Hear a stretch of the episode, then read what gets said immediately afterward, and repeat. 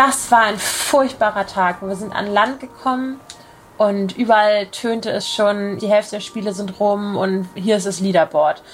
Und da habe ich wirklich auf geguckt und dachte mir, wir haben noch sieben Rennen, die über die letzten 15 Jahre entscheiden. Und wir sind hier gerade siebter und sind alle Rennen mit angezogener Handbremse gefahren. Ja, dann kam eigentlich der wichtigste Part der ganzen Spiele für uns. Wir hatten Lay Day, also einen Ruhetag.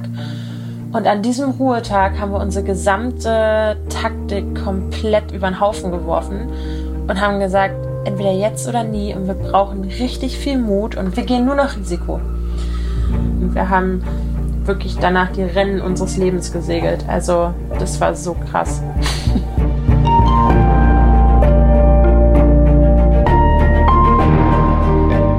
Helden der Meere der Blue Awareness Podcast mit Christian Weigand. Hallo und herzlich willkommen zu dieser Episode von Helden der Meere. Kennst du das, dass man sich in jungen Jahren noch so richtig große Ziele gesteckt hat? Doch häufig hat man dann die Sachen, die man sich so mit 14, 15 erträumt hat, irgendwann verworfen und gedacht, ja gut, das war irgendeine verrückte Fantasie. Aber was wäre eigentlich passiert, wenn wir diesen Zielen treu geblieben wären? Susanne Beuke hat das ausprobiert. Sie wusste schon als ganz kleines Kind, dass sie mal eine taffe Seglerin sein möchte. Und mit 15 hatte sie dann das ganz klare Ziel vor Augen, ich möchte unbedingt bei einer Olympiade teilnehmen. Sie wurde als Seglerin dann auch richtig erfolgreich. Gemeinsam mit ihrer Teamkollegin Tina Lutz wurde sie doppelte Europameisterin. Aber mit der Qualifikation für eine Olympiade sollte es einfach nicht klappen. Einmal verpasste sie die Qualifikation nur denkbar knapp und als sie dann mit Ende 20 wieder kurz vor der Qualifikation stand, brach sie sich beim Training das Wadenbein. In dieser Folge erfahrt ihr, wie sie es dann trotzdem geschafft hat, sich für Olympia zu qualifizieren. Sie nimmt uns dann mit zur Olympiade nach Tokio und berichtet von ihrer legendären Aufholjagd bei der 49er FX Regatta, die am Ende mit einer Silbermedaille belohnt wurde. Wir erfahren von ihr, was es braucht, um 15 Jahre lang motiviert zu bleiben und wie sie mit ihrer Teamkollegin in dieser Zeit durch dick und dünn gegangen ist. Und natürlich bekommen wir auch einen Ausblick, was nach einer Silbermedaille eigentlich als nächstes kommt. Ihr werdet merken, das ist heute wieder eine sehr authentisch aufgenommene Folge. Ihr werdet im Hintergrund immer mal wieder die Möwen kreischen hören und zwischendurch setzt sich eine sogar mal direkt ans Fenster. Also nicht erschrecken, ihr seid gewarnt. So, und jetzt wünsche ich euch ganz viel Spaß bei dem Gespräch mit Sunny Beuke. Advertorial. Wenn ich mir einen Film anschaue, dann ist das fast immer eine Naturdoku. Denn nichts fasziniert mich so sehr wie die Wunder, die unser Planet zu bieten hat. Besonders, wenn sich diese unter der Wasseroberfläche abspielen. Und allen, die solche Dokumentationen genauso lieben wie ich, möchte ich eine Empfehlung aussprechen. Und zwar haben sich Disney und National Geographic zusammengetan und stellen im April, passend zum Earth Month, Initiativen zum Schutz, zur Wiederherstellung und zur Wertschätzung von unserem Zuhause in den Mittelpunkt. Besonders den Earth Day, nämlich Montag, den 22. April 2024, solltet ihr euch notieren. An diesem Tag starten einige Highlights, darunter auch die Dokumentation Die geheimnisvolle Welt der Oktopusse, die vom Oscar-Preisträger und Meeresenthusiasten James Cameron produziert wurde. Ich durfte die dreiteilige Doku schon vorab anschauen und bin begeistert von diesen Tieren. Sie haben drei Herzen, blaues Blut und können sich durch ein Loch von der Größe ihrer Augäpfel zwängen. Sie sind intelligent, sozial und neugierig, aber zugleich auch furchterregend. Sie sind Meister der Tarnung und Verwandlung und sie besitzen erstaunliche Fähigkeiten, die die menschliche Vorstellungskraft übertreffen. Neugierig geworden?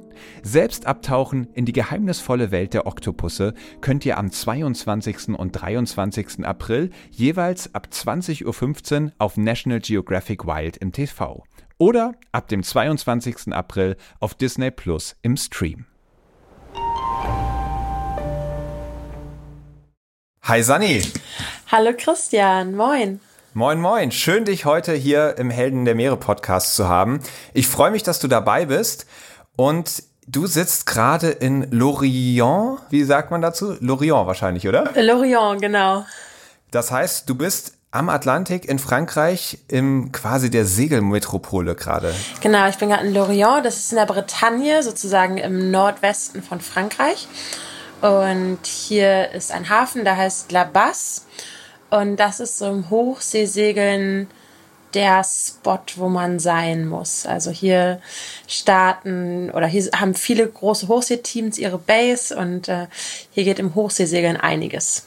Okay, wow. Da kommen wir auf jeden Fall auch im Laufe des Gesprächs nochmal hin zurück und dann wirst du uns noch ein bisschen mehr darüber erzählen, warum das so ein ganz besonderer Hafen ist. Wir starten erstmal mit unserer allerersten Kategorie, unser Meeresrauschen. Meeresrauschen. Bei dieser Kategorie geht es darum, dass du uns mitnimmst in einen ja, nahezu perfekten Moment am Meer. Wie würde der für dich aussehen? Ich hatte heute Morgen tatsächlich einen perfekten Moment am Meer. Ähm, ich habe heute Morgen in meinem Bus geschlafen, bin dort aufgewacht, um 8 Uhr morgens ungefähr joggen gegangen und äh, habe dann sozusagen das Meeresrauschen ähm, auf, auf den Klippen von der Bretagne den gelauscht und äh, das war total schön. Aber ansonsten finde ich natürlich das Rauschen von Wasser am Boot am allerschönsten, sonst wäre ich ja nicht Seglerin geworden. Und äh, ja, das genieße ich immer sehr, einfach ja, zu hören, wie der Bug vorne durchs Wasser gleitet. Das ist total schön. Okay, und nimm uns mal ein bisschen mehr mit in irgendeine konkrete Situation. Also wir haben jetzt, glaube ich, schon das Rauschen des Wassers im Ohr. Wie würdest du das drumherum zusammensuchen? Oder ist das völlig egal? Hauptsache, du bist auf deinem Segelboot. Ähm, ja, also man ist natürlich auf einem Boot und äh, ich sitze hinten im Cockpit, äh, optimalerweise am Steuer und Jetzt wird's ganz kitschig und ganz romantisch. Die Sonne geht auf. Man hat einen Kaffee in der Hand. Also das sind, finde ich, immer wirklich tatsächlich schönste Momente, wenn die Sonne morgens aufgeht, äh, neuer Tag erwacht, man einfach ja alleine ist und diese Stille genießen kann. Um jetzt noch konkreter zu werden, die Segel sind schwarz. so sind sie ja häufig jetzt bei den äh, neuen Booten. Ja, ich habe halt einfach diese Ruhe und äh, dieses schöne Licht morgens beim Aufgehen in meinem Cockpit. Wow, sonst haben wir ja ganz häufig in der letzten Kategorie Ebbe oder Flut immer diese Entweder-oder-Frage, Sonnenaufgang oder Sonnenuntergang. Also es wäre für dich ganz klar der Sonnenaufgang. Der Sonnenuntergang ist auch schön, ähm, auf jeden Fall. Aber ich habe die schönsten Momente für mich persönlich beim Sonnenaufgang gehabt. Ich glaube, weil der Tag dann noch so frisch ist. Ja.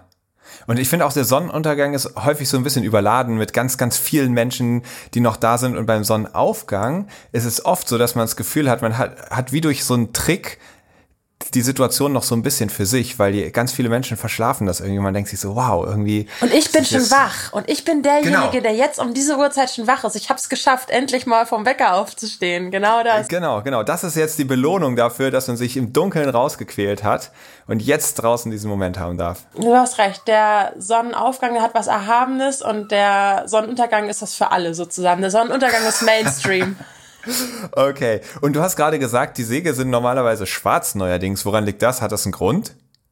Ähm, ja, weil das neue Segeltuch oder das neuere aus Kohlefaser gemacht ist, weil es robuster ist und deswegen sind sie schwarz und nicht, wie man sich jetzt klassisch vorstellt, weiß, weißes Tuch, sondern nein, sie sind schwarz, pechschwarz.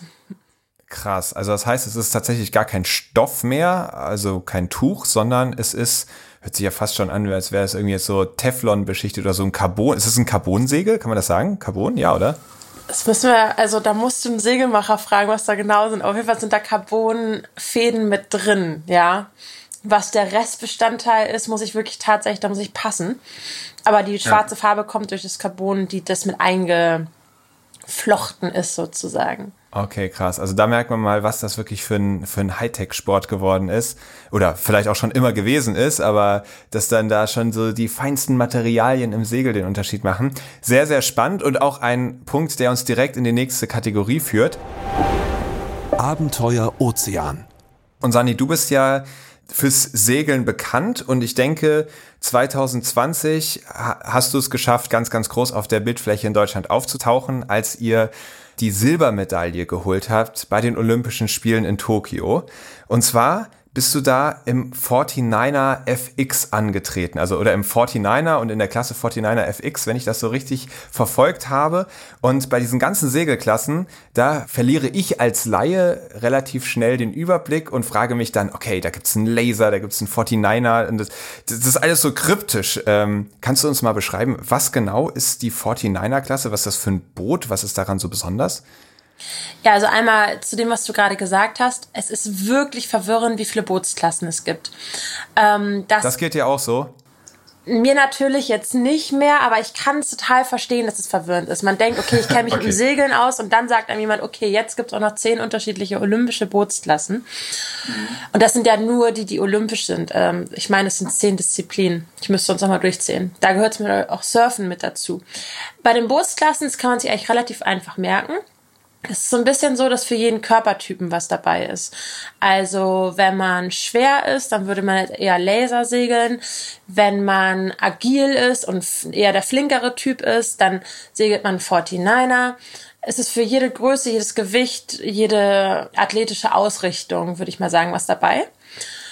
Und äh, der 49er FX hatte ich ja jetzt gerade schon mal gesagt, oder nochmal einmal eingangs 49er ist die Männerbootsklasse und 49er FX ist das gleiche nur für Frauen. Das Rig, also der Aha. Mast, ist einen halben Meter kürzer, die Segelfläche ein bisschen geringer und aber sonst genau das gleiche wie der 49er. Und äh, der 49er FX äh, zeichnet sich dadurch aus, dass es ein unheimlich athletisches Boot ist. Zum Beispiel, wenn das Boot im Schwimmbad stehen würde, einfach wo gar kein Wind herrscht, würde das Boot umkippen, weil das Boot erst durch Geschwindigkeit, Stabilität dazu gewinnt. Da kann man sich einfach schon vorstellen, wie viel man auf diesem Boot rumtouren muss, um dieses Boot im Gleichgewicht zu halten. Und das macht diese Klasse so besonders. Und man segelt sie zu zweit. Also ein Steuermann oder eine Steuerfrau und äh, einen Vorschooter oder Vorschooterin.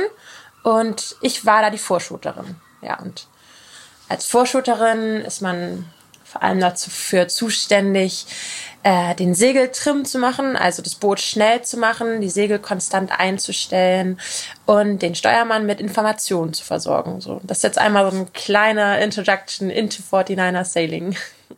Okay. Jetzt hast du gerade den Job der Vorschoterin beschrieben. Welchen Job hat die Steuerfrau?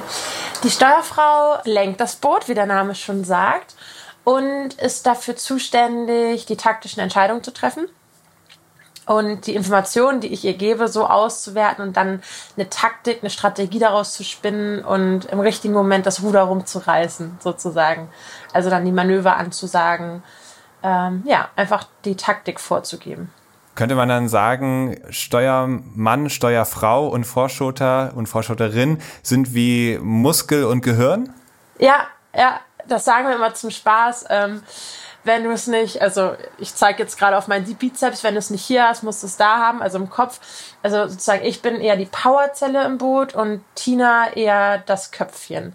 Das heißt jetzt nicht, dass sie keine Kraft hat und äh, ich manchmal gar keine taktischen Entscheidungen mache, aber man sollte schon probieren, sich ähm, sozusagen diesem, dem Schema immer zu unterwerfen. Ähm, weil das einfach, ja, die, in der Abfolge ist man meistens am effektivsten. Verstehe. Ja, und klar, ihr spezialisiert euch jeweils und werdet die absoluten Experten in eurer Verantwortung. Und da macht es dann ja auch Sinn, sich darauf vor allem zu konzentrieren. Was mich jetzt noch interessiert, ist, wie dieses sportliche Format aussieht. Weil so eine Regatta, finde ich, von außen erstmal auch komplett verwirrend. Ich habe so ein bisschen den Segelsport auch für mich entdeckt durch Boris Herrmann. Ähm, Im vorletzten Jahr war das, glaube ich, mittlerweile. Oder war es letztes Jahr? Letztes 20, Jahr. Ein, 2021, genau. Bei der Wohn Globe und dann habe ich auch mal so ein bisschen America's Cup und sowas angeguckt und war erst habe ich mich gefragt, was passiert denn da überhaupt? Und dann fand ich es irgendwann ein bisschen spannender. Wie ist denn eigentlich dieses sportliche Format? Also wie funktioniert eine 49er Regatta? Ja, also jetzt erstmal ist Segeln, es ist wirklich ein verwirrender Sport, weil du sprichst gerade schon darauf an. Es gibt die Wohn Globe, das was Boris Herrmann gemacht hat. Also wo du einfach zwei, drei Monate allein um die Welt segelst. Dann gibt es den America's Cup, das ist Match Race. Da segeln immer nur zwei Boote gegeneinander auf einem mega hohen technischen Standard. Die Boote fliegen ja mittlerweile. Und dann gibt es dann auch noch das olympische Segeln. Ich lasse jetzt andere Segelformen noch weg, es gibt nicht noch weitere. Das olympische Segeln gibt es dann auch noch. Das, was ich gemacht habe oder mache. Und da sieht es so aus, dass man eine Regatta hat, die dauert meistens fünf oder sechs Tage. Also Meisterschaften dauern eher sechs Tage. Weltcups nur fünf Tage. Und man segelt am Tag drei oder vier Rennen gegeneinander. Jedes Rennen dauert circa 30 Minuten. Und der, der Erster wird in diesem Rennen, bekommt einen Punkt. Der Zweite zwei Punkte, der Dritte drei Punkte, Dritte drei Punkte und so weiter. Und am Ende gewinnt der, der die wenigsten Punkte hatte. Das Interessante an der Art von Segeln ist, dass du bis zum letzten Tag eigentlich immer noch verlieren kannst. Also du musst wirklich über vier oder fünf, sechs Tage wirklich die ganze Zeit ähm, wach bleiben mental. Und es ist eine ganz schön lange Zeit, sechs Tage lang. Und in jedem einzelnen Rennen dann dazwischen wieder performen. Und was am Segeln auch noch total interessant ist, und das finde ich persönlich, macht den Sport echt aus, jedes Rennen ist anders, weil wir ja so abhängig vom Wind sind. Deswegen muss man sich jedes Rennen auf ein neues Spiel einlassen. Man kann nie davon ausgehen, okay, ich habe es voll verstanden und ich bin hier der Chef, sondern man ist wirklich bei jedem Rennen hat man das Gefühl, es beginnt nochmal alles von vorne. Und man ist der, dem, ja, dem Wind auch ziemlich ausgesetzt und macht dann das Beste daraus. Und das ist eigentlich ganz spannend, dass du sagst, jedes Rennen ist wieder was Neues. Von außen betrachtet könnte man auch sagen, ist ganz schön langweilig, weil wenn ich da richtig informiert bin, ist es ja so, dass ihr immer nur denselben Kurs fahrt, nämlich zwischen zwei Bojen hin und her. Ja, das ist super wichtig, dass du das gerade fragst. Es ist immer der gleiche Kurs. Also Up and Down nennt man den.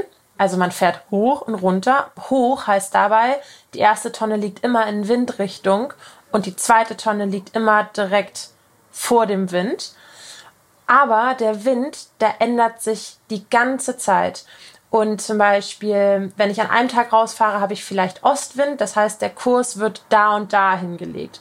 Am nächsten Tag ist vielleicht Westwind und dann entschließt sich die Wettfahrtleitung, ich lege den Kurs naja, auf die andere Seite der Bucht. Das heißt, es ist immer der gleiche Kurs, aber man fährt ihn nie gleich ab. Weil der Wind ja auch nicht immer gleich ist. Also der Kurs wird ja sogar noch immer in dieselbe Windrichtung gelegt. Da könnte man dann ja sogar denken, ja gut, also dann ist es ja wirklich immer dasselbe. Hat man ja auch relativ gesehen immer eine ähnliche Wellenrichtung. Aber dann gibt es ja so Besonderheiten, wie dass am Ufer irgendwo eine hohe Böschung ist und dadurch der Wind da anders ankommt, als wenn es in eine andere Richtung liegt. Oder wo sind dann die großen Unterschiede? Natürlich abgesehen davon, dass der Wind an jedem Tag anders ist. Ähm, wir gehen jetzt ein bisschen ins Detail. Also wenn zum Beispiel der Wind ablandig ist, das heißt vom Land wegweht, dann kann man davon ausgehen, dass man einen sehr, sehr drehigen Wind hat. Das heißt, man muss als Sportler extrem flink sein und sehr, sehr, sehr mh, mm, schnell in seinen ähm, Entscheidungen. Und wenn zum Beispiel der Wind auflandig ist, kann man damit rechnen, dass er konstanter ist. Das heißt, man muss eher ein bisschen konservativer sein und vielleicht auch ein Stück weit geduldig. Wenn dann der Wind ein bisschen mal dreht, heißt es, man würde jetzt nicht sofort agieren. Das heißt, so das mentale Setup ist ganz anders, ob man auflandigen oder ablandigen Wind hat oder ob man jetzt Welle hat oder keine Welle. Und was jetzt vielleicht für den Laien langweilig erscheint, dass es immer der gleiche Kurs ist, ist tatsächlich aber extrem interessant, weil wenn der Tonne in der Windrichtung liegt, fährt man eine Kreuz. Und bei einer Kreuz fährt man oder beziehungsweise kreuzt man gegen den Wind auf. Stellt man sich das mal vor, man würde zwei Tonnen mh, hm, quer zum Wind legen, dann würde man ja immer nur, wie beim Formel 1 zum Beispiel, bei Formel 1 immer nur um den Kurs rumsausen und dann würde es einfach nur um Bootsgeschwindigkeit gehen. Aber dadurch, dass die Tonne in Windrichtung liegt, und man sich den Weg dahin erkreuzen muss, sozusagen den schnellsten Weg hochfinden muss mit den Winddrehern, mit ähm, Windunterschieden, macht das das Format extrem interessant und abwechslungsreich. Stimmt, da habe ich noch gar nicht drüber nachgedacht. Und an alle ZuhörerInnen, ich kann euch nur wärmstens ans Herz legen, probiert mal das Segeln aus, probiert mal Windsurfen aus, irgendwas, wo ihr den Wind nutzt, um übers Wasser zu gleiten, dann werdet ihr auch die verschiedenen Kurse kennenlernen. Und dann wisst ihr auch, wie das ist, dass man tatsächlich ja gegen den Wind fahren kann, was ja für mich, ich weiß noch, als Kind habe ich immer gedacht, das kann ja gar nicht sein. Aber irgendwann findet man heraus, es funktioniert doch, das nennt man dann Kreuzen. Und was du gerade gesagt hast, ja klar, wenn der Kurs nicht nach dem Wind ausgerichtet werden könnte, dann könnte man einfach immer im Halbwindkurs, also 90 Grad zum Wind, was ein relativ stabiler Kurs ist, einfach die ganze Zeit nur hin und her fahren. Das wäre dann äh, für den Steuermann oder die Steuerfrau gar keine große Herausforderung mehr, sondern geht es einfach nur darum, welches Boot ist das schnellste. Ja. Genau. Macht Sinn. Deswegen, also die Kreuz macht das Ganze extrem äh, anspruchsvoll. Und ich glaube, man muss es einmal gemacht haben, um es zu verstehen und auch zu fühlen, was ich meine. Was ich bei den Rennen auch immer noch einen super spannenden Punkt finde, und das hat wirklich äh, für mich den Segelsport auch so richtig unterhaltsam als Zuschauer gemacht, ist der Start. Und ich weiß nicht, ob das bei euch genauso läuft wie beim America's Cup, aber da geht das Rennen ja schon fünf Minuten vor dem Rennen los. Das ist nämlich einfach so, es wird gesagt, okay, um 17 Uhr ist hier die Startlinie, vorher darf da keiner drüber fahren und äh, ihr könnt aber machen, was ihr wollt. Ab 17 Uhr geht's Rennen einfach los, startet, wann ihr wollt, nach dem Motto. Und dann kreuzen die da vorher schon so umeinander rum und versuchen sich so abzudrängen und versuchen dann genau um 17 Uhr dann über die Startlinie zu fahren, aber natürlich keine Sekunde zu früh. Und das ist wirklich äh, der spannendste Moment im ganzen Rennen, finde ich fast. Ist das bei euch auch so, dass dann irgendwie alle vorher wie wild kreuzen? Weil bei euch sind es ja nicht nur zwei, die auf einmal segeln, Regeln, sondern ganz viele. Wie, wie funktioniert das? Ja, der Start ist wirklich das wichtigste Element in einem Segelrennen. Und du sagtest jetzt gerade schon beim America's Cup, da umzingelten die sich so, ja. Also weil da ist da wirklich nur eins gegen eins und wer der Erster ist, gewinnt das Rennen. Das heißt, sich einfach schon früh zu bekriegen, macht bei denen richtig viel Sinn. Bei uns ist es ja so, dass du Erster werden willst von 25 Booten. Und da ist es ein bisschen schwieriger zu entscheiden, naja gut, welches Boot bekriege ich denn jetzt gerade?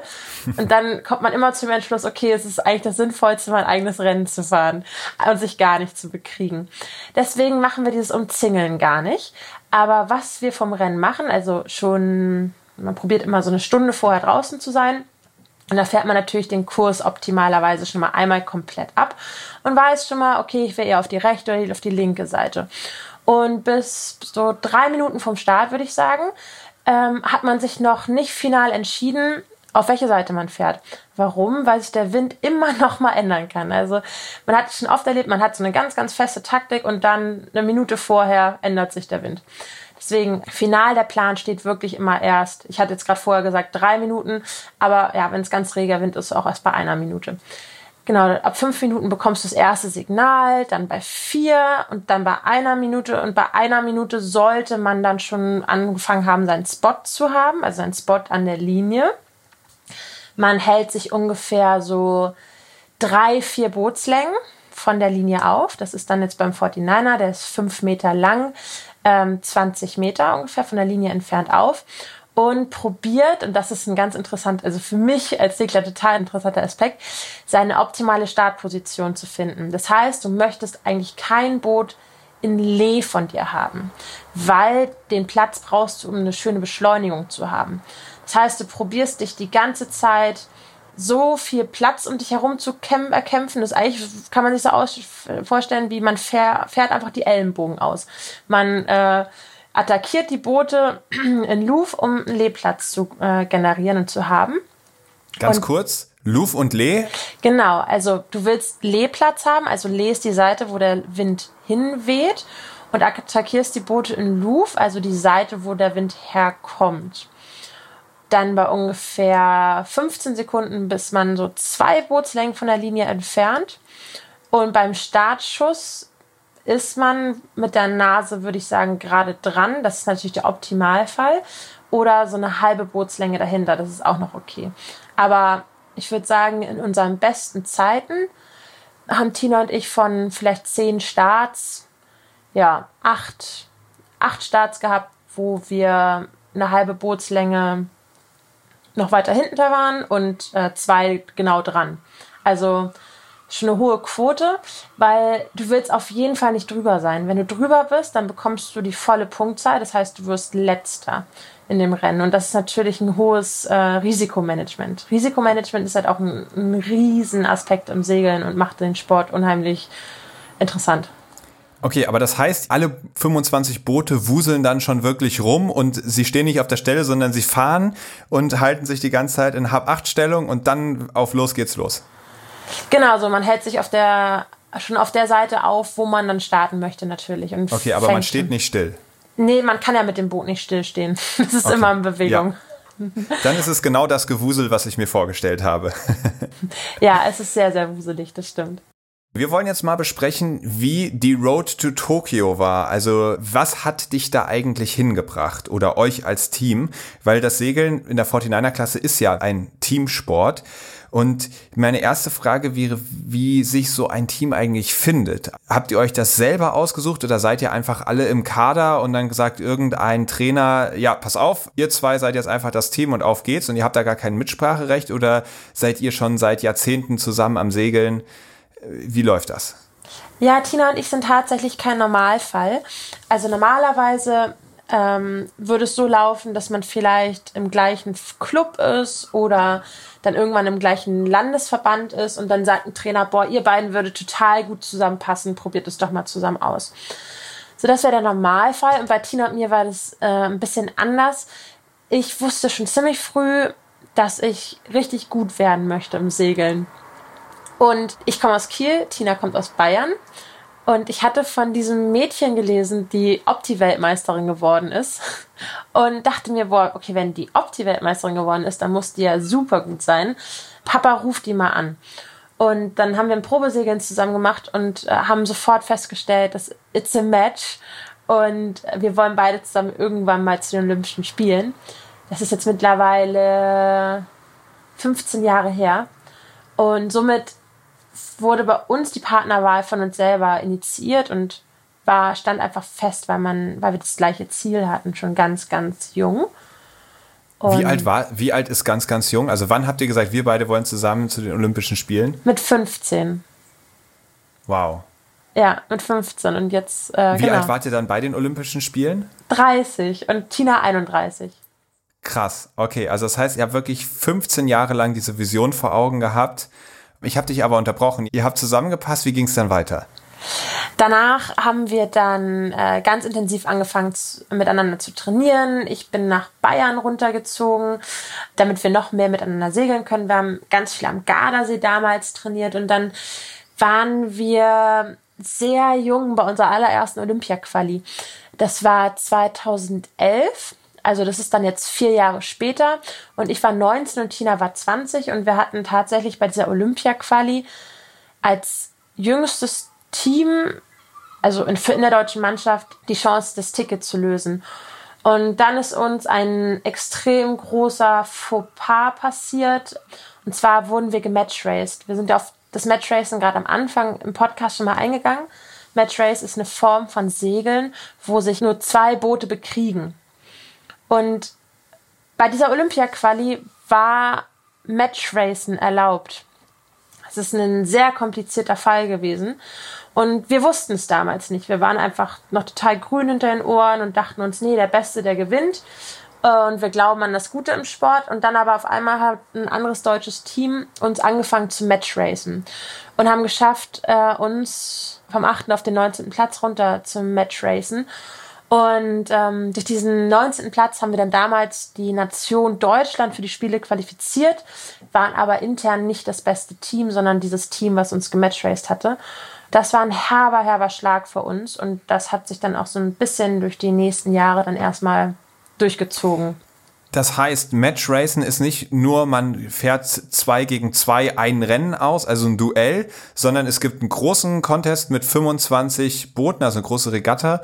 Und die versuchen aber nicht Erster zu werden, sondern die versuchen euch schlechter zu machen. Oder wie muss ich mir das vorstellen? Also Match Race bezeichnet eine Disziplin von Segeln, wo zwei gegen zwei, äh, also nee, schon eins gegen eins, wo man gegeneinander Match raced. Dann das, was ich mache, ist Fleet Racing. Und das war eine ganz besondere WM. Da hatte sich, wie gesagt, eine Regel geändert, so dass Match Racen im Fleet Racen erlaubt war. Und das wussten wir nicht. Das heißt, in dem Fleet Race haben die uns gematch raced. Das kann man sich so vorstellen. Die sind dann, haben zum Beispiel Frühstarts gemacht, weil für die das Ergebnis egal war, haben sich vor uns gelegt, haben uns den Wind aus den Segeln genommen und wir sind sozusagen das ganze Rennen in deren Windabdeckung gefahren und dann sind wir letzter und vorletzter geworden. Und so ging es halt ein paar Rennen lang. Und äh, also es war wirklich eine extrem harte Erfahrung und wir waren auch definitiv zu jung, um so eine Erfahrung zu machen. Und das waren dann Leute aus dem deutschen Team, also potenziell TrainingspartnerInnen, Sportlerinnen, die ihr auch kanntet, oder? Ja, ja, wir kannten die Sportlerinnen natürlich und ähm, das hat, es hat uns natürlich extrem ähm, ärgerlich gestimmt, das Verhalten von, von den beiden. Ähm, aber im Endeffekt war es halt leider erlaubt. Also sie haben keine Regel gebrochen. Ähm, ich glaube nicht, dass es fair ist und ich würde sowas nie im Leben machen, weil ich persönlich denke, dass das Segeln schon so ein komplizierter Sport ist, das Ausnutzen des Windes und das ganze Technische drumherum, da soll einfach der Bessere gewinnen. Aber tja, es war nun mal erlaubt, von da hatten wir sozusagen keine, keinen Rückhalt, ähm, dagegen irgendetwas zu tun. Okay, das ist aber auch wirklich äh, eine sehr komplizierte und echt herbe Erfahrung für euch gewesen. Gleichzeitig gibt es ja nicht nur Faktoren von außen, die sowas beeinflussen können, sondern ja durchaus, wenn man als Team zusammenarbeitet, auch Faktoren, die man selbst beeinflusst. Und ich vermute, auch ihr werdet nicht perfekt sein. Wie läuft das denn ab, wenn mal ein Rennen verloren geht, weil entweder du als Vorschutterin es irgendwie versaut hast oder die Steuerfrau eine falsche Entscheidung trifft? Seid ihr dann super verärgert übereinander? Wie geht ihr damit um? Also, das würde mich echt interessieren. Ich muss mal überlegen, wir haben schon so lange nichts mehr richtig verkackt. äh, ja, es ist ein Lernprozess. Am Anfang, natürlich am Anfang von so einer Segelkarriere, muss man erstmal lernen, seine Emotionen zu zügeln und zu kontrollieren. Äh, das kennt jeder, der Intensivsport betreibt. Im Endeffekt wird darüber nur gesprochen, wenn es wichtig ist fürs nächste Rennen. Also bei uns ist wirklich, wir fahren durchs Ziel, dann ist einmal kurz 15 Sekunden, 20 Sekunden Pause. Und dann gehen wir eigentlich so eine Routine durch. Hat der Wind geändert, müssen wir den Trim ändern. Dann, wenn der Fehler so heftig war, dass man weiß, okay, vielleicht beeinflusst er das nächste Rennen dann auch, dann muss man darüber reden. Aber sonst, boah, meistens sagt man dann einfach sorry. Weil ich glaube, die Person, die den Fehler gebaut hat, die hat da so mit zu knapsen. Das tut einem dann so leid meistens. Es ist eher, dass man dann sagt, hey, probier es jetzt abzuhaken, du Arme. Also das heißt da eher Mitgefühl und Verständnis als Ärger. Ja, ich meine, wir sind ja im Leistungssport. Ich würde jetzt nicht sagen Mitgefühl, aber ich will ja, dass es im nächsten Rennen besser wird und dann lasse ich sie am oder mich dann am besten in Ruhe und erstmal abreagieren, ähm, aber nicht noch mit draufhauen. Aber wie gesagt, das ist ein langer Prozess. Man hat ja diese ganzen Emotionen, wenn man durchs Ziel fährt. Und äh, die dann zu kontrollieren und äh, hinten anzustellen, ist gar nicht so einfach. Ja, glaube ich. Jetzt haben wir gerade gehört, als ihr ganz jung wart, hat eine Olympia-Quali gerade so nicht geklappt. Wie lief dann die Olympia-Quali ab für die Spiele in Tokio? War das eure erste Qualifikation? Das war unser dritter, unser dritter Anlauf, uns für die Spiele zu qualifizieren. Also nach der gescheiterten, das war die für London. Für Rio, also 2016, hatten wir uns wirklich immer noch nicht, also oder zu spät von diesem Vorfall erholt. Und dann haben wir uns gesagt, 2019, als wir dachten, es ist jetzt noch ein Jahr zu den Olympischen Spielen, sollten ja im Endeffekt dann zwei Jahre werden durch Corona. Aber da haben wir uns dann gesagt, fürs nächste Mal überlassen wir nichts dem Zufall. Wir waren sehr, sehr, sehr gut in den Olympiazyklus gestartet. Man rechnet ja mal mit so einem Vierjahreszyklus. Waren wir sehr, sehr gut reingestartet und dann 2019 haben wir uns wieder auf so einem absteigenden Ast befunden, wo wir Zwölfter bei einer EM geworden sind. Und dann haben wir uns angeguckt und gesagt, Zwölfter, das ist nicht schlecht, aber es ist auch wirklich nicht gut. Wir ändern jetzt alles so um, radikal, wie wir es brauchen, dass wir gut werden. Und das war eigentlich im Endeffekt der Schritt, der nötig war, um die Quali zu schaffen, um ja, Olymp äh, Europameister zu werden und dann auch Silber zu gewinnen bei den Spielen. Und wie muss man sich das dann vorstellen? Ist das so ein ganz langsamer und heimlicher Prozess, weil jedes kleine Event so einen minimalen Einfluss hat, dass man irgendwann merkt, oh ja, okay, reicht jetzt ja, wir sind qualifiziert? Oder gibt's dann auch so spezielle Rennen, wo du weißt, okay, heute kommt's drauf an, wenn wir jetzt gewinnen, dann sind wir qualifiziert oder wenn wir jetzt nicht gewinnen, dann schaffen wir es eben nicht? Nee, es kommt schon immer ganz genau auf die Tage an. Man weiß schon genau, welche Tage wichtig sind. Aber das, was dazu geführt hat, dass wir im Endeffekt die Quali gewonnen haben, das ist alles ein Jahr vorher passiert. Also das sind dann ein Trainerwechsel gewesen, Änderungen in unserem Umfeld, also wen wir mit zu den Regatten nehmen. Und wir haben, wie gesagt, wie ich nichts, also je, jeden Stein umgedreht in unserer Kampagne und in jedem Bereich verbessert. Und dann im Endeffekt gibt es drei Olympia-Qualifikationsregatten und man muss der best oder das beste deutsche Team sein aus dem Mittel bei diesen Regatten. Und äh, ja, bei jeder Regatta ist knallhart Druck, weil man weiß, wenn ich jetzt zum Beispiel in die Silbergruppe abrutsche, ähm, dann bekomme ich gar keine Punkte für Olympia. Also Silbergruppe ist man nach dem 25. Platz. Und dann bekommst du gar keine Punkte sozusagen für dein Olympiakonto. Und ja, jedes Rennen ist mega wichtig und für uns war immer so ein, so ein Siegel, dass wir die Olympia-Quali nicht schaffen. Wir hatten zweimal die verpatzt. Und als wir dann wirklich, also bei mir war mehr Druck bei der Olympia-Quali da, bei der allerletzten Regatta, als bei den Spielen selber, muss ich sagen. Äh, und als wir die dann wirklich geschafft hatten, die Olympia-Quali im Herbst 2020, da ist ein richtiger Stein vom Herzen gefallen. Das glaube ich. Und da ist es natürlich auch wichtig, dass man die ganze Zeit voll da ist und auch topfit ist. Und das war bei dir ja gar nicht der Fall. Du hattest ja dich kurz vor einem dieser Qualifikationsrennen verletzt, richtig? Ja, ähm, also ich habe immer gesagt, über diese Olympia-Qualis kann ich irgendwann mal ein Buch schreiben, weil im Winter 2020 haben wir uns, glaube ich, gerade so auf dem, ja, auf dem richtigen Hoch in unserer Leistung bewegt. Wir hatten gerade die erste Olympia-Quali-Regatta als Fünfte abgeschlossen und haben richtig viele Punkte für unser Olympiakonto sozusagen gesammelt. Und nur sechs Wochen später sollte die zweite Olympia-Quali sein. Unser Trainer sagte noch, ähm, so jetzt über Silvester und Weihnachten, die WMs waren im Winter, ähm, ihr könnt wirklich alles machen, aber bitte verletzt euch nicht. Und ähm, ja, dann habe ich mir beim Training in Argentinien an Silvester das Wadenbein gebrochen. Und bis dahin waren es nur noch fünf Wochen bis zur nächsten Olympia-Quali. Da habe ich unsere dritte Olympia-Quali auf jeden Fall und unser dritten Anlauf, uns zu qualifizieren, auf jeden Fall den Bach runtergehen sehen. Das war heftig. Ähm, ich habe mich dann dort in Argentinien operieren lassen, damit ich ja nicht noch Zeit verliere, zurück nach Deutschland zu fliegen und hatte super viel Glück, hatte einen tollen Physiotherapeuten vor Ort, ähm, habe wirklich alles dafür getan, um wieder auf den Füßen zu stehen und war auch nach fünf Wochen wieder topfit. Äh, aber unser Trainer hatte dann trotzdem die Entscheidung getroffen, dass eine Ersatzperson für mich einspringt. Äh, meine beste Freundin, Lotta Wiemers. Und ja, sie hat dann für mich die Olympia-Quali gesegelt. Und das war, das war für mich so furchtbar, weil für mich ist das Segeln wirklich hat einen sehr, sehr großen Stellenwert in meinem Leben und natürlich auch diese Olympia-Qualis und dann vom Motorboot aus zuzuschauen, wie jemand anderes dafür verantwortlich ist, ob man sein großes Ziel erreicht oder nicht, ähm, das war eine richtige Qual.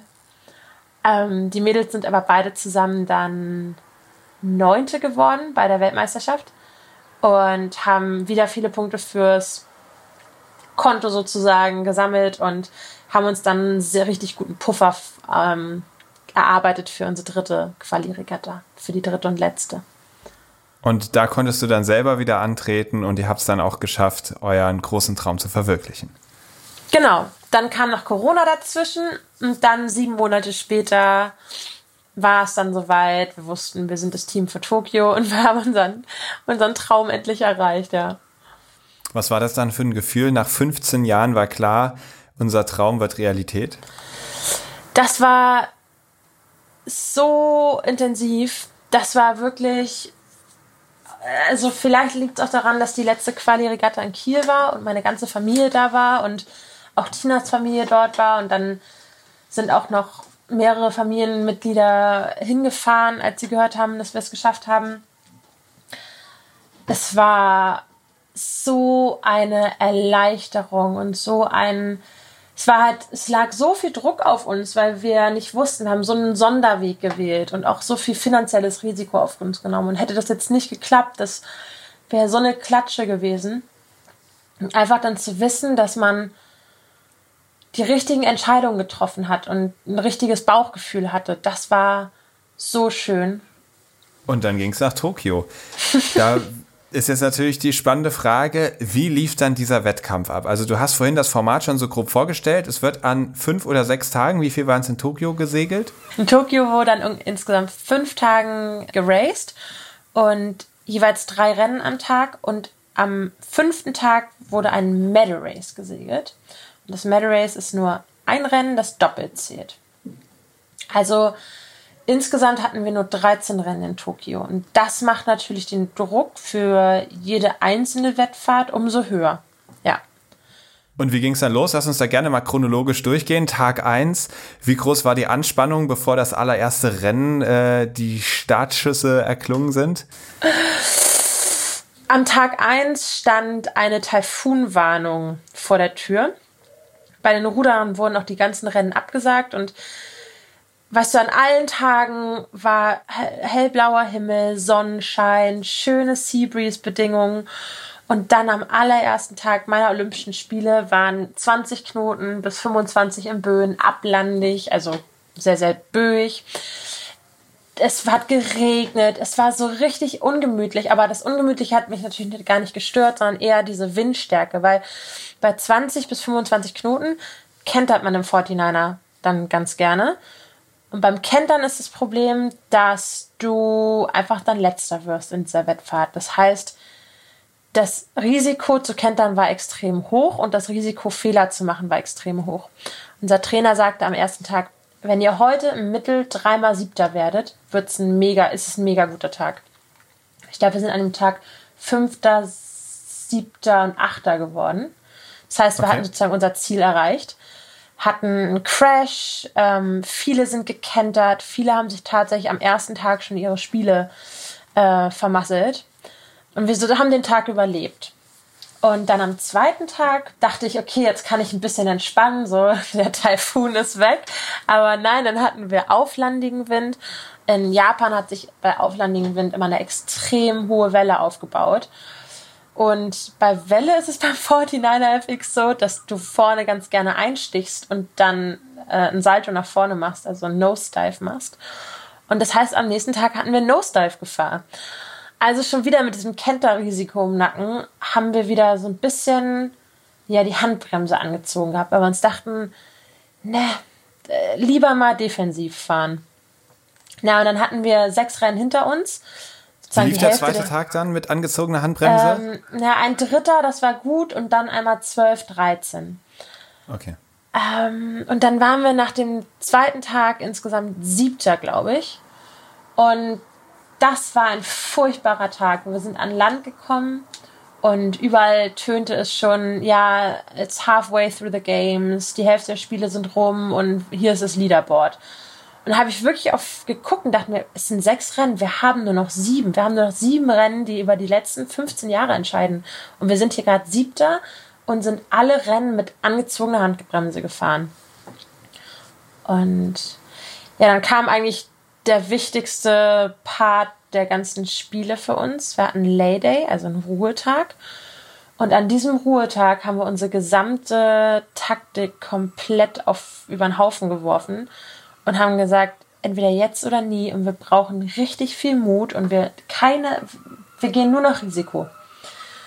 Kleine Anekdote ist, dass ähm, wir gesagt haben, wir brauchen mehr Eier, also mehr Mut. Und wir hatten sogar tatsächlich nur gekochtes Ei mit an Bord. Als Symbol, ja, dass es einfach dabei ist. Und wir hatten dann aber auch richtig viel Mut und wir haben wirklich danach die Rennen unseres Lebens gesegelt. Also das war so krass. Okay, Tag drei. Wie ging es weiter? Ihr habt also entschieden, ab jetzt volles Risiko. War die Windbedingungen dann besser? Ähm, nee, danach hatten wir nur noch Leichtwind und es war unheimlich heiß.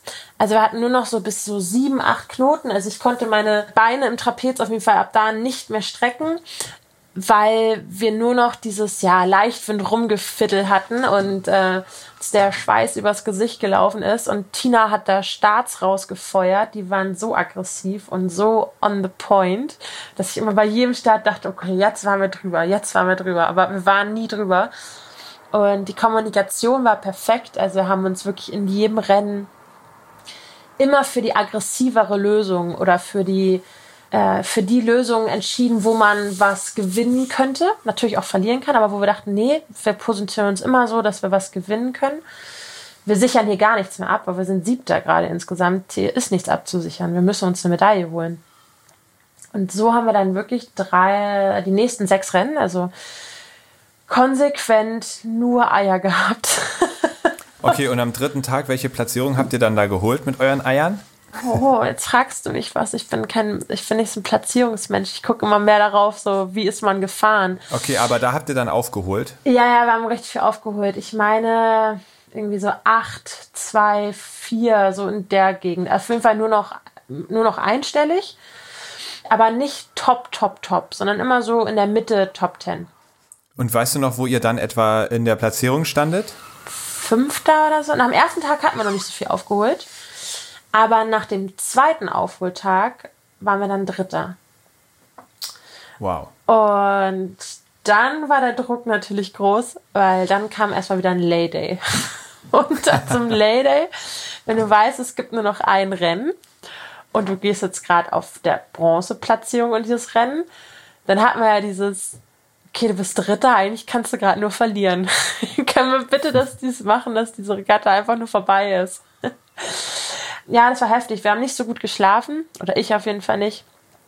Äh, haben uns aber gesagt, okay, die Taktik der letzten Tage war anscheinend die richtige. Das heißt, es geht weiter so und wir hätten noch Siebter werden können, wir hätten aber auch noch gewinnen können. Also die Punkte waren extrem knapp, weil die Mädels, die gut in die Regatta gestartet hatten, hatten einen wirklich miserablen zweiten Teil.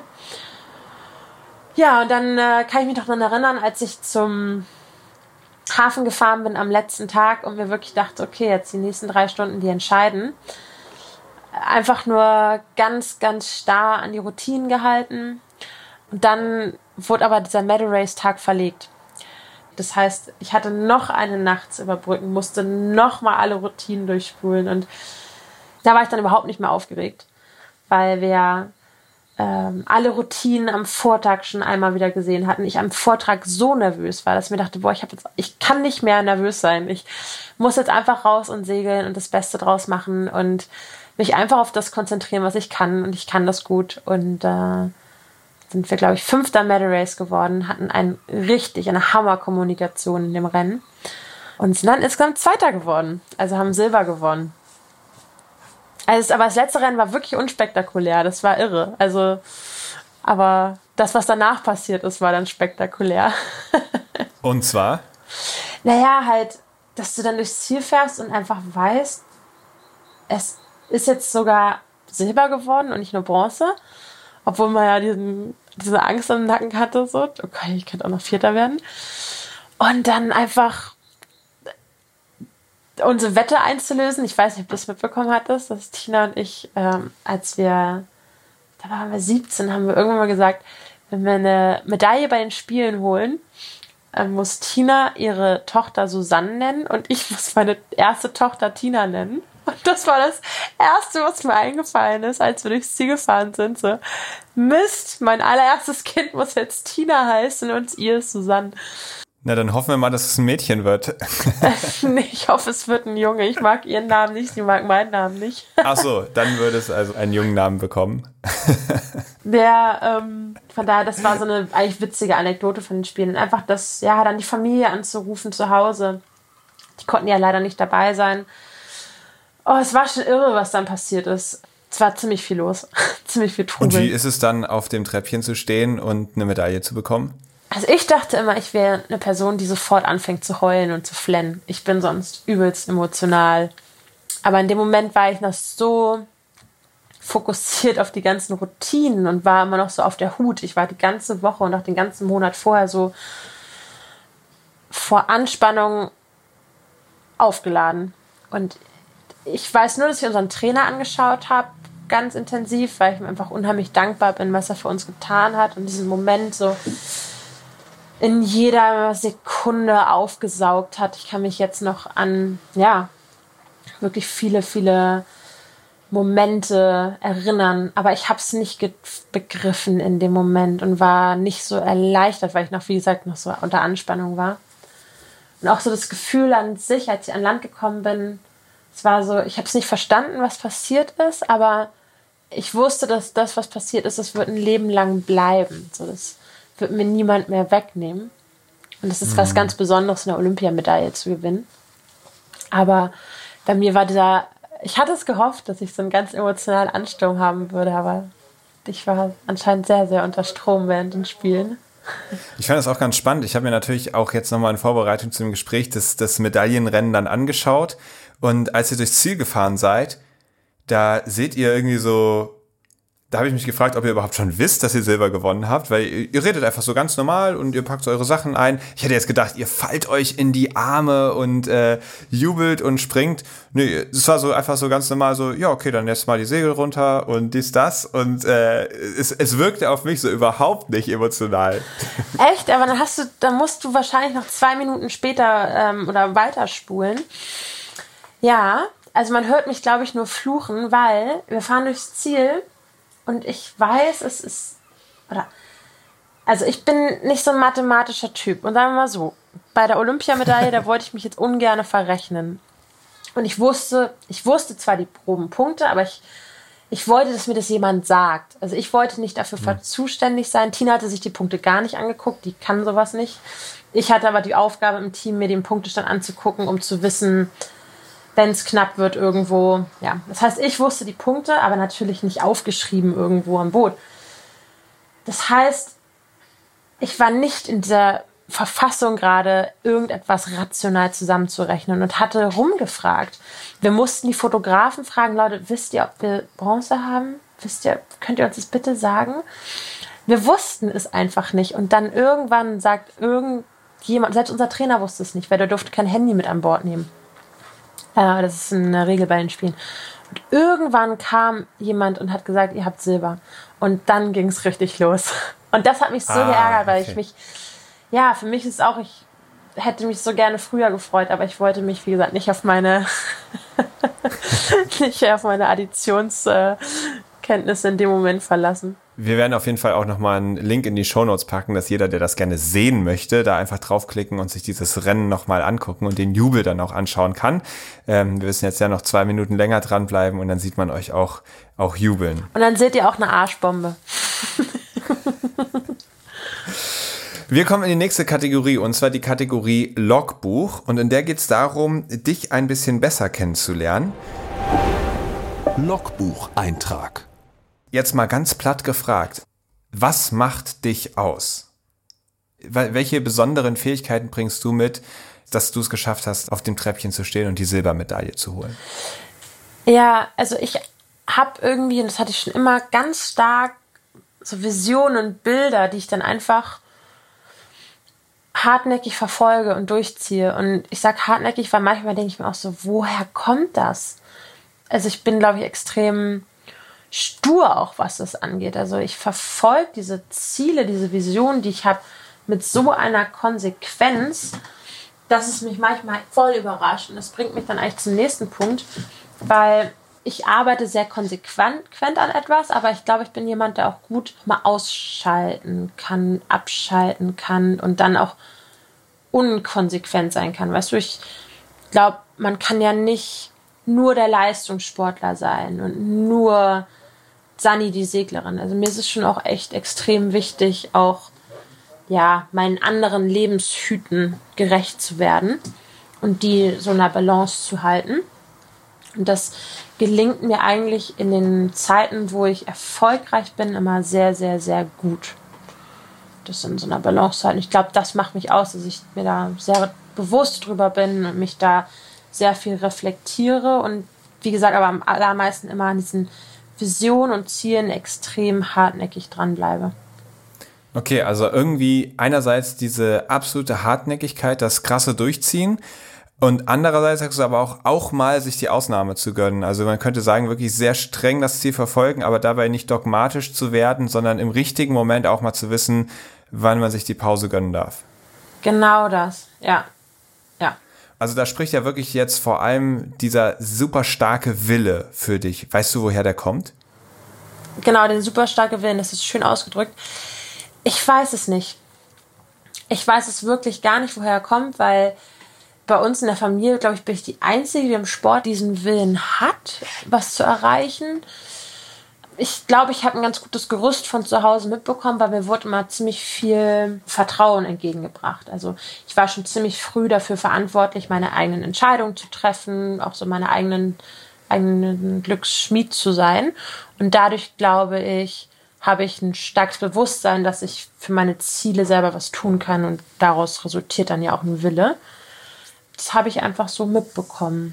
Cool. Also so ein Mindset, du bist nicht Opfer deiner Umstände, sondern du bist selbst Schöpfer deines Schicksals. Also du kannst selber beeinflussen, was passiert.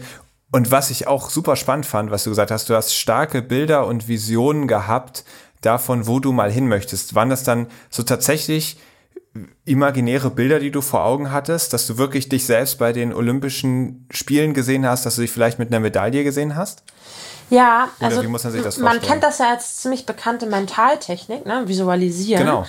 Aber ich habe das ähm, schon echt früh gehabt, ohne dass ich es wollte. Ähm, also wirklich unterbewusst. Heute weiß ich, dass ich da das, ach so, das war eine Vision.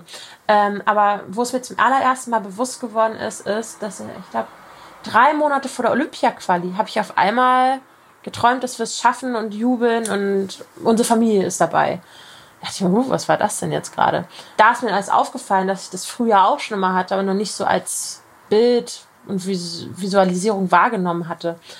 Und ähm, dann habe ich es für mich häufiger benutzt und wirklich dann auch ins Mentaltraining mit aufgenommen, weil es sich dann für mich extrem effektiv herausgestellt hat. Und dann hatte ich es ja während Tokio auch, aber gar nicht so gewollt. Also jetzt nicht, dass ich mir dachte, okay, jetzt heute musst du dir vorstellen, dass du das und das Rennen gewinnst, sondern das kam irgendwie natürlich.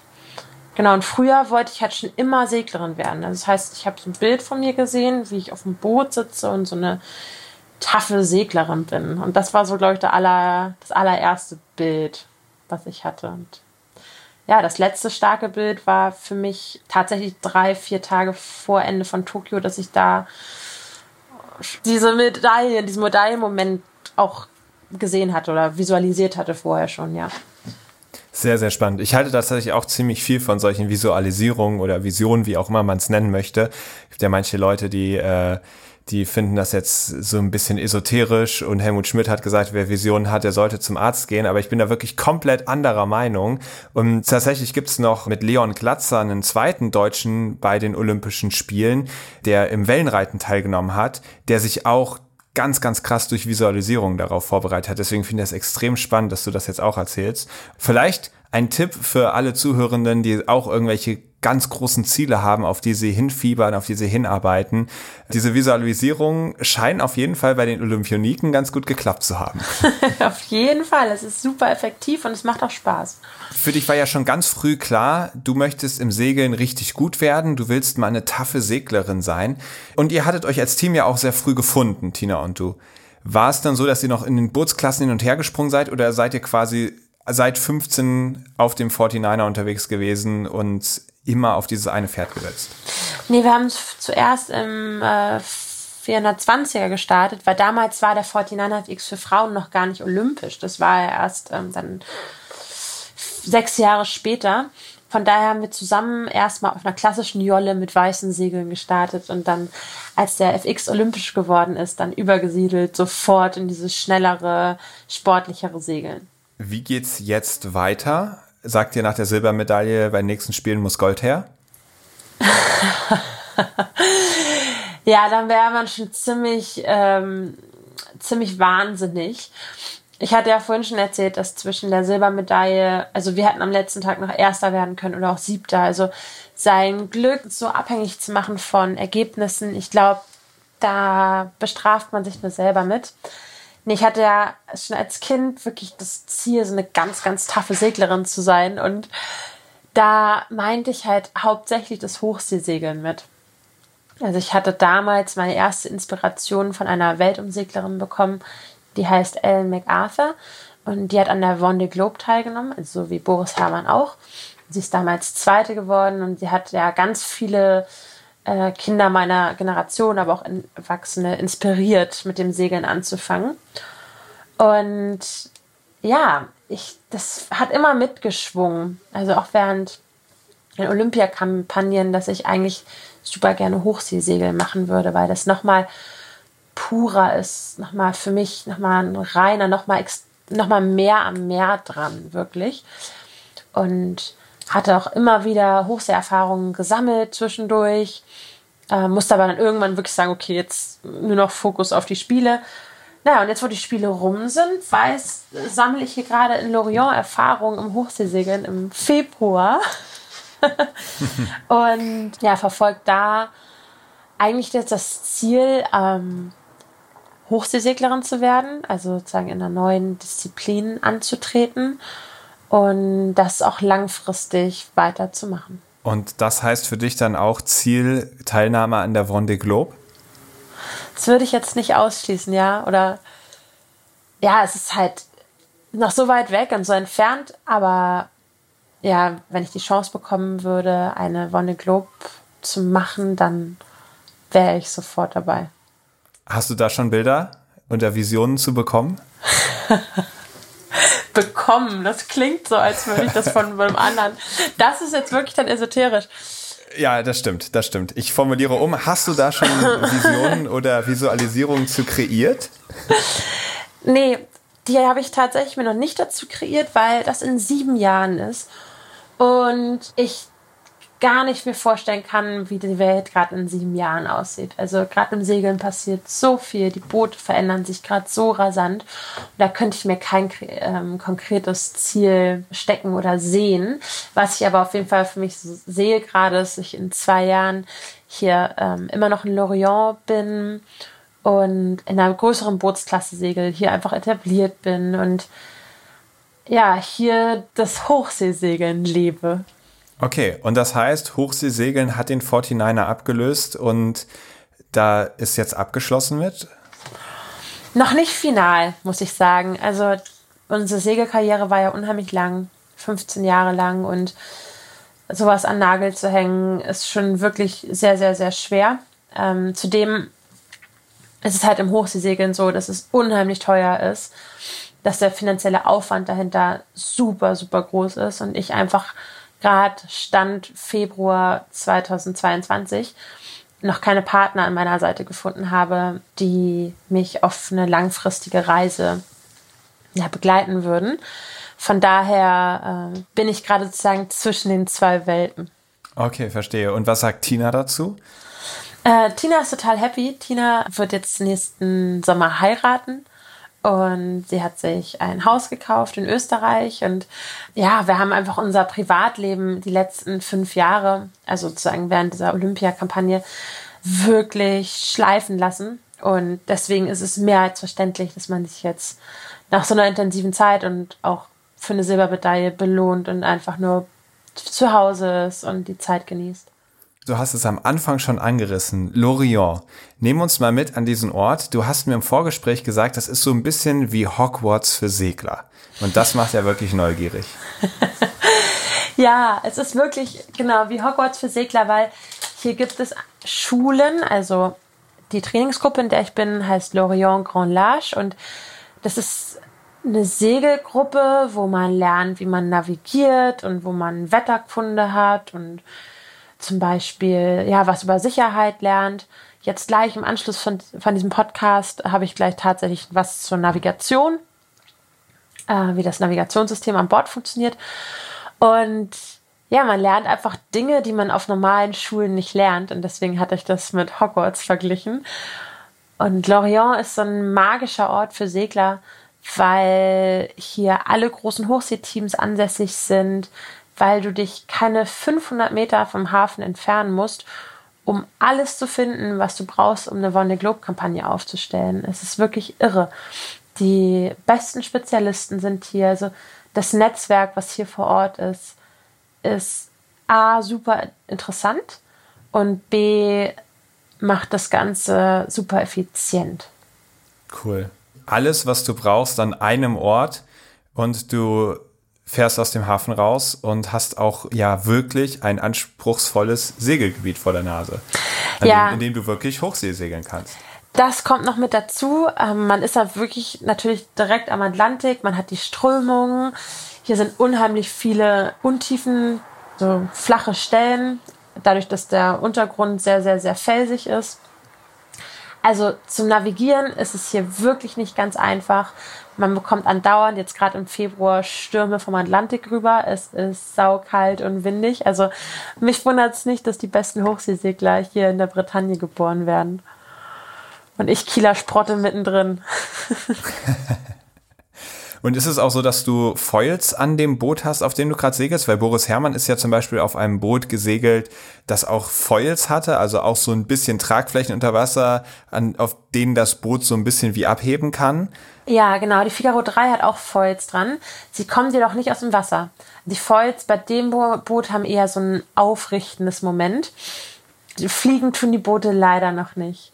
Leider, leider. Aber trotzdem ist es ein super cooles Boot, das man easy alleine segeln kann.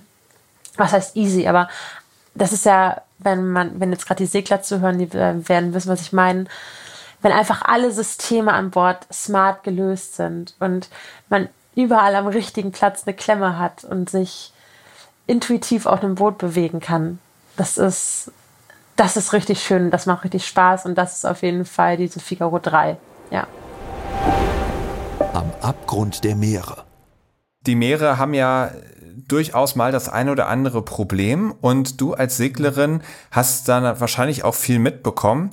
Ich vermute speziell, was die Wasserqualität angeht, hattet ihr Segler jetzt ja nicht immer ganz leicht. Also wenn ich da richtig informiert bin, war irgendwie so in Rio oder Argentinien die Wasserqualität ja ein richtig großes Thema. Ja, für mich war das Allerschlimmste tatsächlich Rio. Da haben wir einen Kühlschrank im Wasser gesehen. Äh, da hat sich auch ein Segler eine Infektion, also am Bein zugezogen und das war, es war wirklich ganz, ganz, ganz eklig, ähm, wenn man offene Stellen an den Beinen hatte, auf den Händen oder an den Armen, was man ja immer mal hat, so eine kleine Schürfwunde oder so. Dann sind diese Wunden nicht geheilt, die waren eitrig muss ich vorstellen, da wo wir die Boote ins Wasser gelassen haben im Hafen, war der Abfluss von einem Krankenhaus. Also im Endeffekt, ich mag da nicht gerne dran zurückdenken. Es ist ganz, ganz furchtbar. Und ja, du sprachst gerade schon Argentinien an. Äh, in Argentinien war die Wasserqualität auch extrem schlecht und ein guter Freund und ein Trainer von uns ähm, engagiert sich mit Pali für den Schutz der Meere, beziehungsweise organisiert ganz viele Beach-Cleanups und das kann man sich nicht vorstellen. Also, wenn man dort unten in Südamerika ja, lebt, dann ist man mit diesem Problem nochmal ganz, ganz anders konfrontiert als wir hier in Europa. Das ist wirklich dramatisch. Und was macht ihr dann, äh, wenn das Wasser so schlimm ist, dass man sich bei jeder Wunde eine Infektion holt? Akzeptiert er das dann einfach und sagt, müssen wir durch? Oder gibt es da auch irgendwelche Mittel und Wege, sich dann davor zu schützen? Achtung, Schleichwerbung, Coca-Cola. Es ist wirklich so, dass wenn du eine Cola nach dem Segeln trinkst, dass du dann, dass es einem dann besser geht. Ich habe toi toi toi echt Glück. Ich muss einen guten Magen haben. Tina hatte damit häufiger Probleme und hat, also ja, sich auch häufiger übergeben. Deswegen, äh, es hat aber jetzt nie dafür geführt, dass wir nicht trainieren konnten beziehungsweise die Arme, die musste dann da halt einfach durch. Oha. Also das heißt, das hat euch auf den Magen geschlagen, wenn ihr das Wasser geschluckt habt oder? Ja, du bekommst ja immer ein bisschen Spritzwasser in, in, in den Mund. Also natürlich gab es dann schon auch mal die Ansage, oh Achtung, jetzt Welle, Mund zu. Äh, aber es hat natürlich nicht gereicht, weil du dann schon manchmal ja mit der Zunge über die Lippen leckst oder so. Ja, wie gesagt, ich hatte nie Probleme. Bei mir hat es immer mit der Cola ausgereicht. Ähm, Tina musste da schon auch manchmal dann, ja, die hatte immer schwierigere Zeiten in den Trainingslagern. Und ansonsten lange Sachen anziehen, lange Neos anziehen und schön Beta-Isadonna auf die Wunden, damit die Entzündung rausgezogen wird. Und wie ist es im Allgemeinen im Segelsport mit dem Umweltbewusstsein? Ich meine, ihr seid ja super eng mit dem Meer verbunden, dadurch, dass ihr die ganze Zeit Zeit drauf verbringt. Andererseits haben wir ja vorhin auch schon gehört, wie technisch der Sport geworden ist, wie krass es da auch auf Materialunterschiede ankommt. Kann es vielleicht auch sein, dass, dass ihr als Segler oder mit dem Segelsport da durchaus auch eine Bedrohung für, die, für das Wasser und die Meeresbewohner seid? Oder würdest du sagen, ihr seid alle super umweltbewusst? Die Boote werden auch mit guten Materialien gebaut und so. Wie ordnest du das ein? Also ich kann mir eigentlich nicht vorstellen, dass wir eine große Bedrohung für die Umwelt sind. Das Einzige wäre natürlich die Produktion der Boote ähm, die jetzt nicht ganz ohne Schadstoffe verläuft. Aber ich glaube, also im Wasser selber haben wir definitiv keine Auswirkungen auf das Meer. Also bei uns gibt es Strafen, wenn du Müll ins Wasser schmeißt. Also A, habe ich es noch nie gesehen, dass es irgendjemand macht. Also wenn dir zum Beispiel die Verpackung von einem Riegel vom Powerbar dann doch ins Wasser fliegt, dann wird wirklich hinterhergefahren oder hinterhergesprungen. Wir sind ja eh die ganze Zeit im Wasser, deswegen ist es nicht schlimm.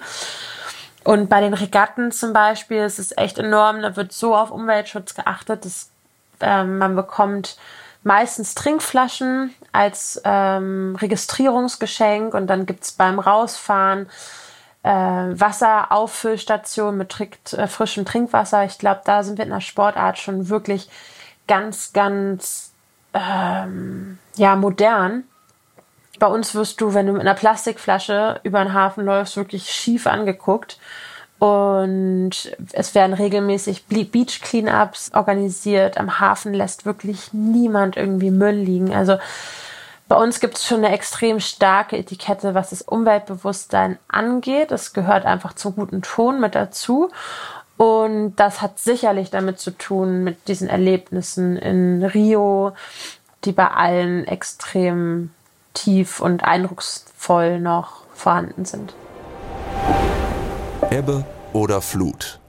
Ich stelle dich jetzt vor eine kleine Entweder-Oder-Auswahl und du sagst einfach, was dir besser gefällt. Sturm oder Leichtwind? Sturm. Also das heißt, für dich ist je heftiger, desto besser. Ja, also auf jeden Fall, irgendwann wird es natürlich auch zu heftig, aber wenn ich jetzt entscheiden muss, Sturm oder Leichtwind, dann würde ich lieber Sturm. Da ist mehr los, da kriegt man mehr Wasser ins Gesicht. Nö, ist mehr los. Mag ich einfach lieber. Und da sind wir auch immer besser gesegelt. Es gibt ja auch immer mal wieder Geschichten von Regatten, die so tierisch schiefgelaufen sind. Wahrscheinlich sind das eher Hochseeregatten. Wobei gab es auch auf dem Starnberger See Regatten, bei denen irgendwie plötzlich so ein Sturm aufkam, dass da wirklich schlimme Schiffsunglücke passiert sind. Hattest du mal Situationen, in denen du wirklich mit der Angst zu tun bekommen hast? Nee, zum Glück nicht. Wirklich toi, toi, toi. Ich war noch nie in Lebensgefahr oder so auf dem Wasser. Natürlich habe ich häufiger Respekt beim Rausfahren, weil im 49 FX man sich schnell was brechen kann, ähm, dadurch, dass man so rumgeschleudert wird auf dem Schiff. Aber dass es wirklich zu einer Havarie oder so kam, das habe ich meines Erachtens noch nicht. Nee, auf jeden Fall noch nie, dass es ein eindrucksvolles Erlebnis äh, oder Erinnerung hervorgerufen hat. Zum Glück. Okay, das heißt also, so Angst oder so spielt bei euch überhaupt keine Rolle.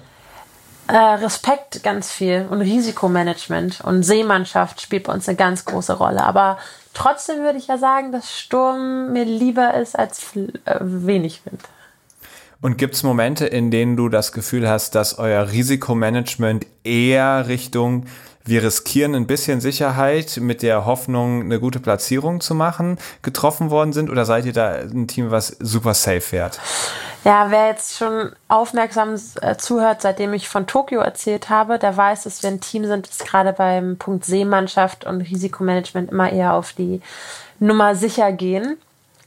Also gerade wenn es um Verletzungen geht. Also wir waren extrem wenig verletzt. Also mein Wadenbeinbruch war in den 15 Jahren wirklich die einzige Verletzung, die wir uns beim Segeln, also klar, mal hier und da mal eine kleine Schürfwunde, aber es war der einzige Bruch, den wir uns zugezogen haben. Also Nee, Tina ist extrem vorsichtig und da bin ich extrem dankbar für, weil es natürlich, ja, man muss einander vertrauen können. Ne? Und ähm, ja, der Begriff Seemannschaft ist mir extrem wichtig, dass man immer sich sicher fühlt bei dem, was man tut.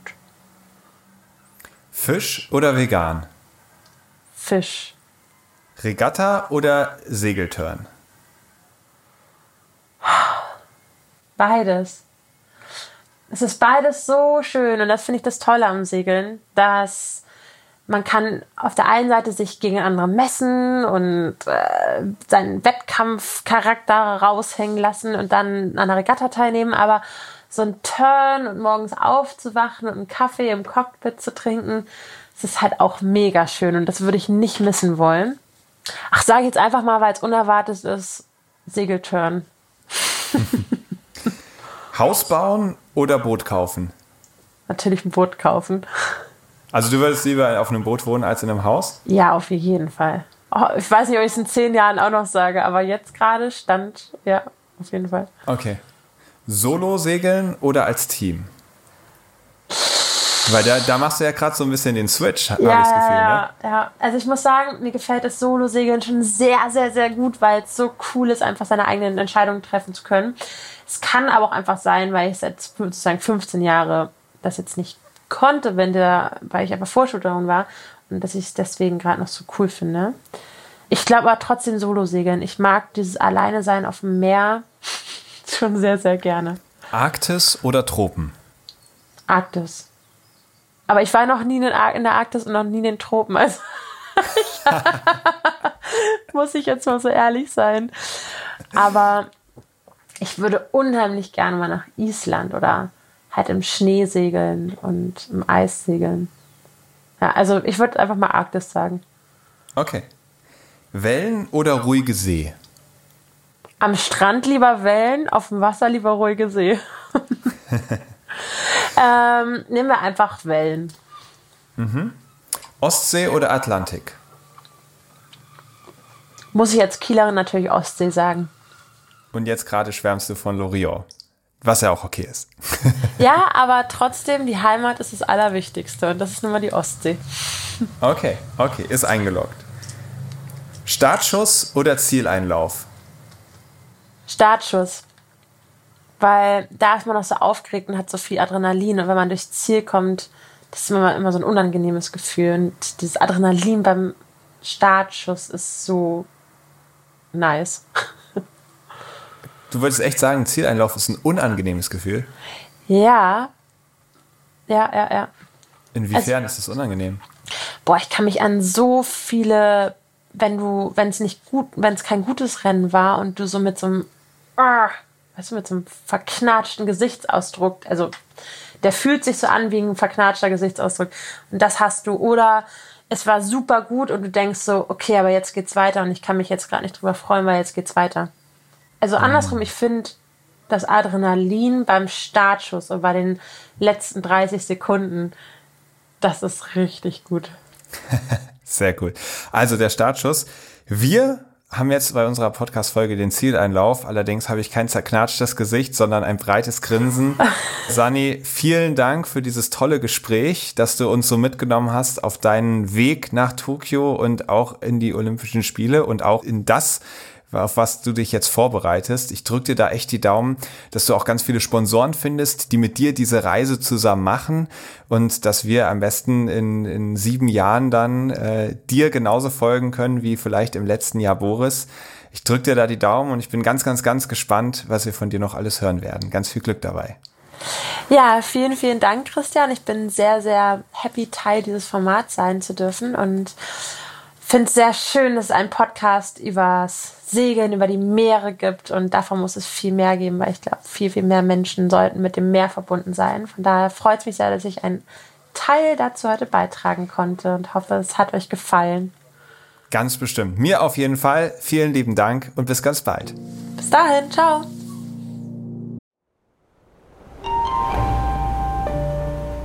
Werbung Hast du Lust, selbst ein Segelabenteuer zu erleben? Dann komm mit auf die Helden der Meere Flottille. Los geht es am 28.09.2024 in Athen und eine Woche später legen wir dort auch wieder an. Gesegelt wird im Saronischen Golf, einem wunderschönen Revier im Mittelmeer mit warmem Wasser, einsamen Buchten und verschlafenen Häfen. Gesegelt wird in einer Flottille, also mit mehreren gecharterten Yachten und der Soul Sailing Crew. Das ist ein Konzept, bei dem jeder zu einem Teil der Crew wird und selbst Verantwortung übernimmt, also wirklich ins Segeln mit eingespannt wird. Vorerfahrung brauchst du aber keine, denn dafür gibt es die Skipper, die genau wissen, was sie tun und dir im Laufe dieses Turns beibringen, wie du segeln kannst. Natürlich steht das Segeln im Vordergrund, aber ich freue mich ganz besonders auf die Abende, wenn man in einsamen Buchten ankert, den unfassbaren Sternenhimmel beobachtet oder zwischendrin einfach mal ins Wasser springt. Wenn du Lust hast, dabei zu sein, dann schreib mir eine E-Mail an chris at blue-awareness.com oder schau mal auf www.helden-der-meere.com vorbei. Dort kannst du dich anmelden und ich würde mich freuen, wenn du bei dem Segelturn mit dabei bist.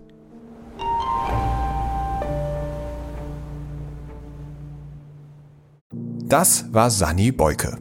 Und ich finde, sie steht für wirklich eine tolle Geschichte, was passieren kann, wenn man seinen Zielen treu bleibt. Und vielleicht war ihr Ziel mit 15 ja gar nicht so ganz außergewöhnlich, mal bei einer Olympiade teilzunehmen, wie es das vielleicht bei mir gewesen wäre. Denn ich bin sicher, mit 15 war Sani schon eine ganz außergewöhnlich gute Seglerin. Trotzdem finde ich es beeindruckend, wie sie es geschafft hat, über so lange Zeit an diesen Visionen dran zu bleiben. Das ist doch ein so spannender Punkt, sich Ziele bildlich vor Augen zu führen. Und Sani zeigt hier ja sehr schön, wohin das Ganze führen kann. Ich werde das auf jeden Fall in Zukunft weiter verfolgen, weiter ausprobieren, mir meine Ziele wirklich bildlich vor Augen zu führen. Und ein weiteres schönes Beispiel, wie gut das funktioniert, ist folgender Punkt. Gerade eben hat Sani in der letzten Kategorie gesagt, sie möchte unbedingt mal im Schnee segeln. Und jetzt, wo ich diesen Podcast schneide, sehe ich in ihrem Instagram-Profil, dass sie gerade in Norwegen im Schnee segelt. Also, vielleicht hat ja sogar dieses Podcast-Gespräch eine so kleine Visualisierung ausgelöst, die sich direkt in der Realität manifestiert hat. Ich hoffe, euch hat diese Folge gefallen. Ich habe in letzter Zeit sehr viele positive Rückmeldungen und positive Bewertungen bekommen. Vielen lieben Dank dafür und macht unbedingt weiter. Ich merke das sofort in den Zahlen. Der Podcast, der wird von immer mehr Menschen gehört und das ist für mich wirklich eine riesige Freude. Genau dafür mache ich diese ganze Arbeit. Genau das möchte der Blue Awareness e.V. mit diesem Podcast auch bezwecken, ganz viele Menschen für die Meere zu begeistern. Dementsprechend herzlichen Dank an alle, die das Ganze hier pushen und macht weiter so, folgt dem Podcast, teilt das Ganze, lasst gute Bewertungen da. Das ist wirklich einfach klasse. Außerdem gibt es auch immer mehr Menschen, die dem Blue Awareness e.V. beitreten. Auch das freut mich riesig und auch da möchte ich euch weiterhin motivieren. Macht damit weiter, damit unterstützt ihr uns in der Arbeit, die wir tun und ihr könnt sogar selbst Meeresschutzprojekte aller Art vorantreiben. Ich freue mich da auf jeden Fall, wenn immer mehr Menschen da reinkommen und richtig viel Schwung mitbringen.